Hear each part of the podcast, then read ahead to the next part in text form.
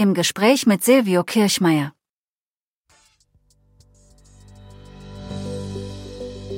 Herzlich willkommen bei den Best Retail Cases. Mein Name ist Angelique Schamaitert und heute darf ich Ihnen mehr zum Thema Store und die Digitalisierung, aber auch die Nachhaltigkeit Themen zusammen. Hierzu konnte ich mit Silvio Kirchmeier von der Überschrift sprechen. Er wird uns ein paar tolle Lösungen und Ideen mitgeben. Etwas weiter ausgreife, dann muss ich mal sagen, wir haben für unser Unternehmen und damit auch für unsere Kunden vier große Wachstumstreiber für die nächsten Jahre. Da reden wir nicht nur von 2023, sondern von wahrscheinlich einem Jahrzehnt oder mehr identifiziert. Und um es einmal darzustellen, das ist natürlich das Thema Digitalisierung. Das ist natürlich und fast wahrscheinlich an erster Stelle zu setzen das Wort Nachhaltigkeit und der Begriff Nachhaltigkeit. Dann geht es um das große Thema Automatisierung und das Thema der Individualisierung. Das sind aus unserer Sicht auch für, die, für die unsere Kunden, für den Einzelhandel die wesentlichen Wachstumstreiber. In diesem Jahr haben wir unseren Auftritt hier auf der Messe, aber ganz generell äh, unter zwei Schwerpunkte gesetzt aus diesen vier. Das eine ist das große Thema Nachhaltigkeit und das andere ist das große Thema Digitalisierung. Um die Schlagworte ein wenig mit Leben zu erfüllen, worum geht es da im Wesentlichen? Lassen Sie mich mit dem letzten, mit der Digitalisierung beginnen. Wir betreiben einen eigenen Unternehmensbereich Digital Solutions jetzt schon seit dem Jahr 2015 und haben dort im Wesentlichen zwei große Achsen, mit denen wir Lösungen für unsere Kunden anbieten. Zum einen geht es darum, Prozesse bei den Kunden zu vereinfachen und damit ihre eigenen Herstellkosten oder die eigenen Kosten für den Service zu reduzieren. Digitale Preisauszeichnung ist da ein Beispiel. Wir wissen, dass viele unserer Kunden, viele unserer Händler nur mehr sehr schwer Mitarbeiter gewinnen. Also müssen sie bestimmte Themen automatisieren.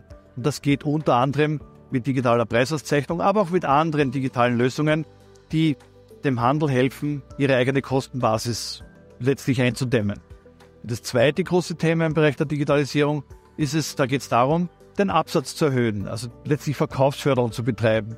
Wir wissen, dass es dass eine, ein, ein wunderbarer Film präsentiert als Digital Signage in einem Geschäft die Absatz- und Kaufbereitschaft der Kunden um etwa 30 Prozent erhöht. Hm, interessant. Gibt es denn da noch andere Erfahrungswerte, die Sie beim Thema Digitalisierung den Kunden geben können? Ja, also wir haben natürlich, wenn ich jetzt bei der Digitalisierung bleibe, schon viele Erfahrungen gemacht. Äh, seit vielen Jahren beschäftigen wir uns mit dem Thema. Wir haben auch Irrwege beschritten. Das heißt, wir können unseren Kunden äh, schlicht und einfach in die falsche Richtung weisende Lösungswege. Äh, wir können unseren Kunden helfen, dass sie diese Wege nicht gehen, weil wir sie schon erkannt haben. Wir haben zum Beispiel festgestellt, man kann die Personalisierung in der, in der Digitalisierung zu weit treiben. Wir waren einmal der Meinung, dass es wunderbar ist, wenn ein Kunde eine persönliche Ansprache erhält, wenn er in das Geschäft kommt. Wir haben gesehen, dass das die Menschen ja ablehnen, weil sie sich da an Orwells 1984 erinnern und eher als überprüft äh, empfinden. Also wie gesagt, wir dürfen das nicht zu stark personalisieren, sondern generell bei digitalen Lösungen auf Zielgruppen abstellen. Man kann heute mit der Gesichtserkennung schon sehr, sehr viel machen. Aber wir setzen es nur so weit ein, dass wir sagen, es steht ein Mann mittleren Alters äh, vor mir und dann werden zum Beispiel bei einem Kunden wie Telefonica O2 wird ein, wird ein persönlicher Werbespot, der auf diese Zielgruppe abgestimmt ist, ausgespielt, aber nicht etwas, was quasi auf eine Person ganz besonders abzielt.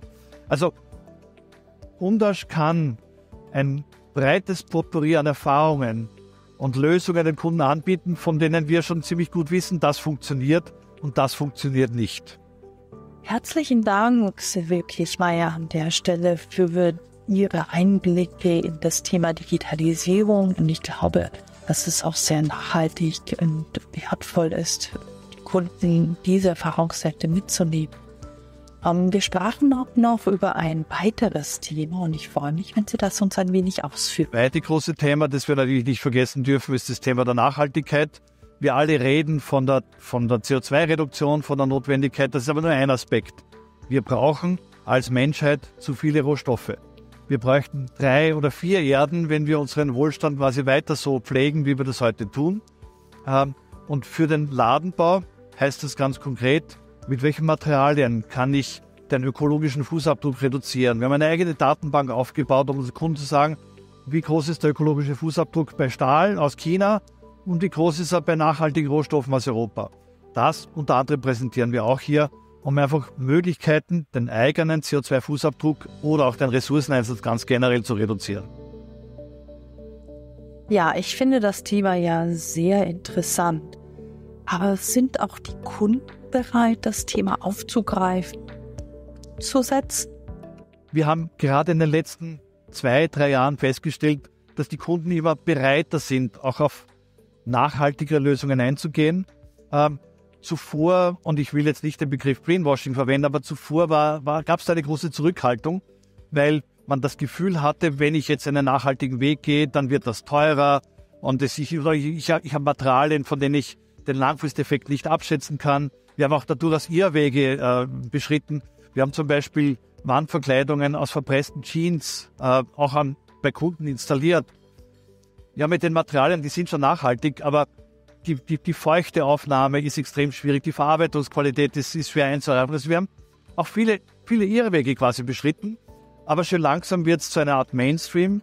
Unsere Kunden erwarten von uns Lösungen und das versuchen wir zu verbinden. Wenn Sie sagen, wo gibt es Ansatzpunkte digital und analog und mit nachhaltig zu verbinden, fällt mir durchaus der, der Kunde Telefonica Tour ein, für den wir auch Preise gewonnen haben, wo wir mit der künstlichen Intelligenz dazu beitragen, dass die Mitarbeiter bei dem Unternehmen weniger Papier ausdrucken müssen, die Informationen, die sie über den Kunden brauchen, griffbereit vor sich haben, der Kunde auch Botschaften ausgespielt bekommt, die ihn durchaus betreffen. Und mit diesen und ähnlichen Kombinationen meinen wir einen Schritt in Richtung Verbesserung der Welt zu gehen. Also der Kunde ist bereit, die Nachhaltigkeit mitzugehen. Ja, wie löst ihr das in eurem Unternehmen oder was habt ihr da für Ansätze, das Thema Nachhaltigkeit mit dem Kunden anzugehen? Der, der Lösungsweg eigentlich für alle Branchen, auch natürlich für unsere, ist letztlich eine Kreislaufwirtschaft. Ähm, das werden wir aber nie ganz oder vor allem nicht so rasch erreichen. Jetzt haben wir uns als Unternehmen einem kaskadischen Vorgehen verschrieben. Wir haben gesagt, erst einmal versuchen wir, nachhaltige Materialien einzusetzen, deren Transportkostenbelastung so gering wie möglich ist. Äh, warum nachhaltige Materialien? Weil es leichter ist, die allenfalls später in einen Kreislauf überzuführen. Zum Zweiten sagen wir, dort, wo es machbar ist, wollen, versuchen wir, unsere Kunden die Lebensdauer der Produkte zu verlängern. Das ist ein ganz großer Hebel für den gesamten ökologischen oder generell Fußabdruck. Je länger ich Ware und Hardware nutzen kann, desto geringer sind die Auswirkungen. Danach geht es um das Thema kann ich weiterverwenden, kann ich anders verwenden, kann ich allenfalls recyceln. Ähm, wenn das alles nicht mehr geht, dann geht es darum, letztlich die Biosphäre nicht, äh, nicht zu verletzen, indem man das verbrennt. Verbrennen ist in allen äh, quasi immer der letzte Schritt, den man machen kann. Äh, ich meine, es ist ökologisch auch nicht sinnvoll, Holz zu verbrennen, weil auch dort wird CO2 frei. Also verbrennen ist der allerletzte Schritt. Und nachdem wir heute noch relativ weit äh, in vielen Bereichen von einer Kreislaufwirtschaft sind, sagen wir wenigstens versuchen wir diese kaskadischen Schritte zu verfolgen, um da den Materialeinsatz und den Ressourcenverbrauch so gering, so gering wie möglich zu halten.